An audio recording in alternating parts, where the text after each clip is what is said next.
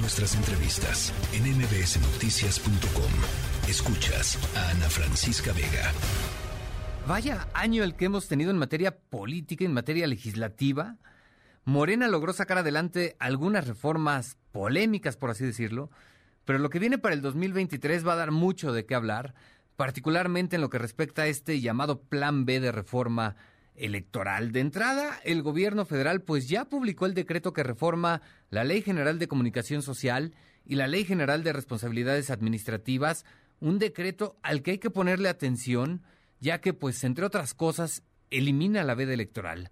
¿Qué implica esto? Pues que los servidores públicos simplemente van a tener manga ancha para difundir logros, programas y obras del gobierno sin ser sancionados en pleno proceso electoral. En la línea telefónica para hablar de este asunto tenemos a Ernesto Núñez Albarrán, él es periodista y analista político. Ernesto, ¿cómo estás? Buenas tardes.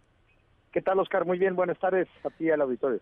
¿Qué tal, Ernesto? Oye, pues manga ancha para los servidores públicos en pleno proceso electoral con esta parte del Plan B que ya fue publicada en el Diario Oficial de la Federación.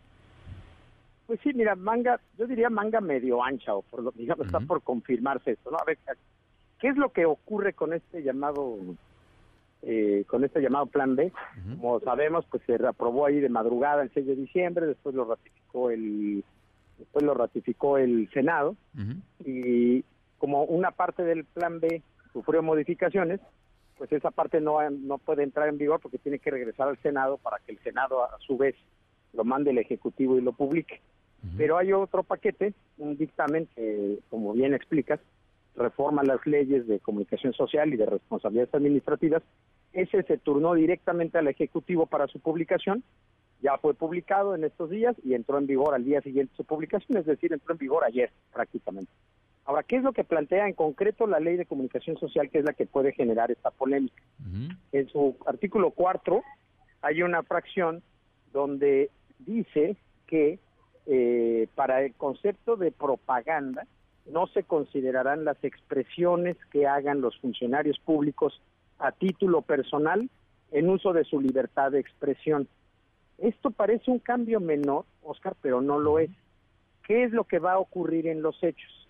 Que Claudia Sheinbaum, cualquier gobernador o gobernadora, el presidente de la República, podría en una conferencia mañanera, por ejemplo, simplemente decir, eh, pues miren, yo creo que eh, estamos muy bien y hay que hay que seguir votando por Morena porque eso le va a hacer muy bien al país, ¿no? Por decir algo.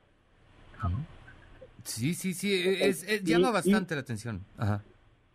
exacto, y entonces él va a poder decir eso y ahora las autoridades electorales, a diferencia de lo que ha, de lo que ha venido ocurriendo, pues no van a poder eh, emitir eh, medidas para para impedir eso. Es decir, vamos a volver a los tiempos previos a 2007, eh, a, los, a los tiempos de la elección de 2006, en donde recordarás que Vicente Fox, pues de alguna manera desequilibró las condiciones de equidad, porque se la pasaba hablando todo el tiempo de que no había que cambiar de caballo, que había que cambiar nomás al jinete, pero no al caballo, que estábamos viviendo en el PAN, que Andrés Manuel Observador era un peligro para México, y en fin. Y la reforma que se hizo en 2007 al artículo 134 fue precisamente para obligar a los funcionarios públicos a respetar el principio de imparcialidad. Eso que suena tan grave, pues es, básicamente lo que están aprobando los diputados en esta reforma. por eso es un tema tan serio y por eso vale la pena que lo discutamos públicamente. Al final lo que se está haciendo es vulnerar la equidad en la contienda, ¿no? Está, está en riesgo. Hay quienes dicen que está en riesgo la democracia en nuestro país. ¿Tú lo ves así? El tema en concreto de la ley de comunicación social lo que está en riesgo es el principio de equidad en la contienda política que tanto trabajo nos costó eh, tener en este país, ¿no? Y que uno de los constructores de las reglas de equidad, paradójicamente, es Andrés Manuel López Obrador. Fíjate nomás la paradoja de la historia.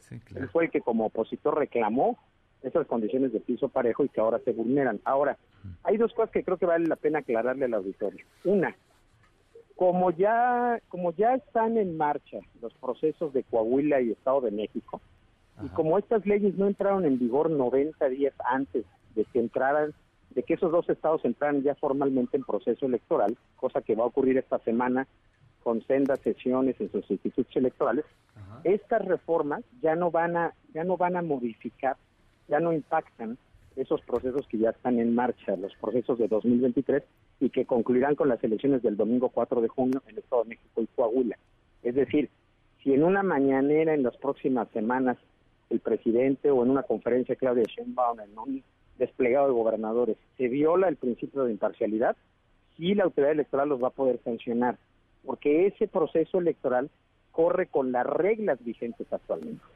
Estas reglas de las reformas del Plan B comenzarían a correr, comenzarían a entrar en vigor para el proceso electoral de 2024.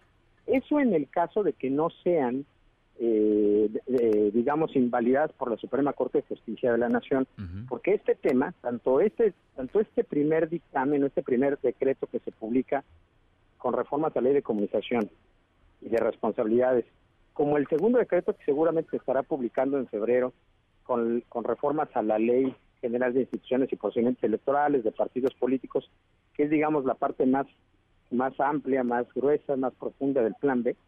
Ambas, la, la oposición y las autoridades electorales, han dicho que las, combatirá, las combatirán en tribunales por considerarlas inconstitucionales. Entonces, todavía habrá que esperar la batalla jurídica para ver si estas leyes realmente entran o no en vigor para 2024.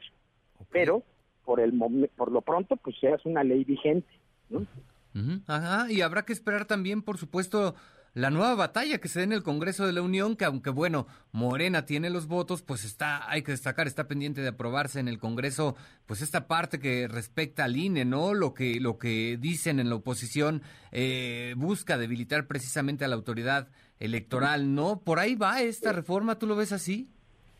Es que es un paquete bien grande, fíjate, el, este, eh, eh, por un lado está el plan B son dos partes, esta que ya se publicó y que seguramente varias personas estarán impugnando ante la Corte en los próximos días, empezando por las asociaciones como Artículo 19, Fundar, que ellos están advirtiendo que en esta ley de comunicación social se están eh, repitiendo los vicios de la opacidad y la concentración de la publicidad oficial en unos cuantos medios, en fin, por un lado. Y por otro, hay otras cinco leyes que se reformaron que son las que no, han, no ha concluido esa reforma, es, muy rápido, o sea, lo único que tiene que hacer el Senado es prácticamente reunirse en el Pleno, aprobar que se envíe al Ejecutivo y que eso se publique.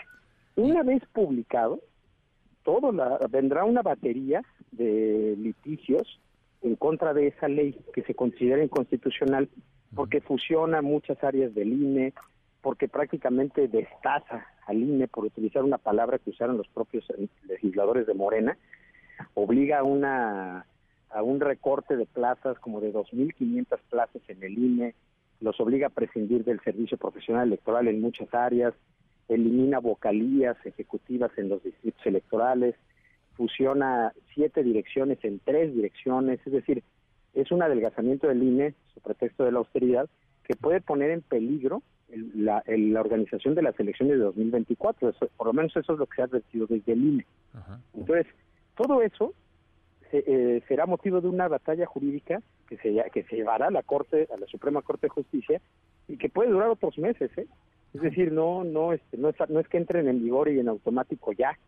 Puede, eso se irá a la Corte y seguramente esa batalla jurídica pues, la estaremos viendo durante febrero y marzo, con un tema, en abrir el relevo de consejeros en el INE, empezando por su presidente Lorenzo Córdoba. Así que Vienen tres meses de gran intensidad de aquí a marzo, entre estos litigios, la entrada no en vigor de las reformas, el relevo en el INE, el relevo en la Corte, que ya es el próximo lunes. no nos vamos a aburrir en 2023, mi querido Claro, complicadísima la agenda, un tema por supuesto polémico, pero Ernesto, no me quiero despedir sin antes pues hacer un recuento de lo que ocurrió este 2022 en cuestión política, un año de mucha polarización, ¿no?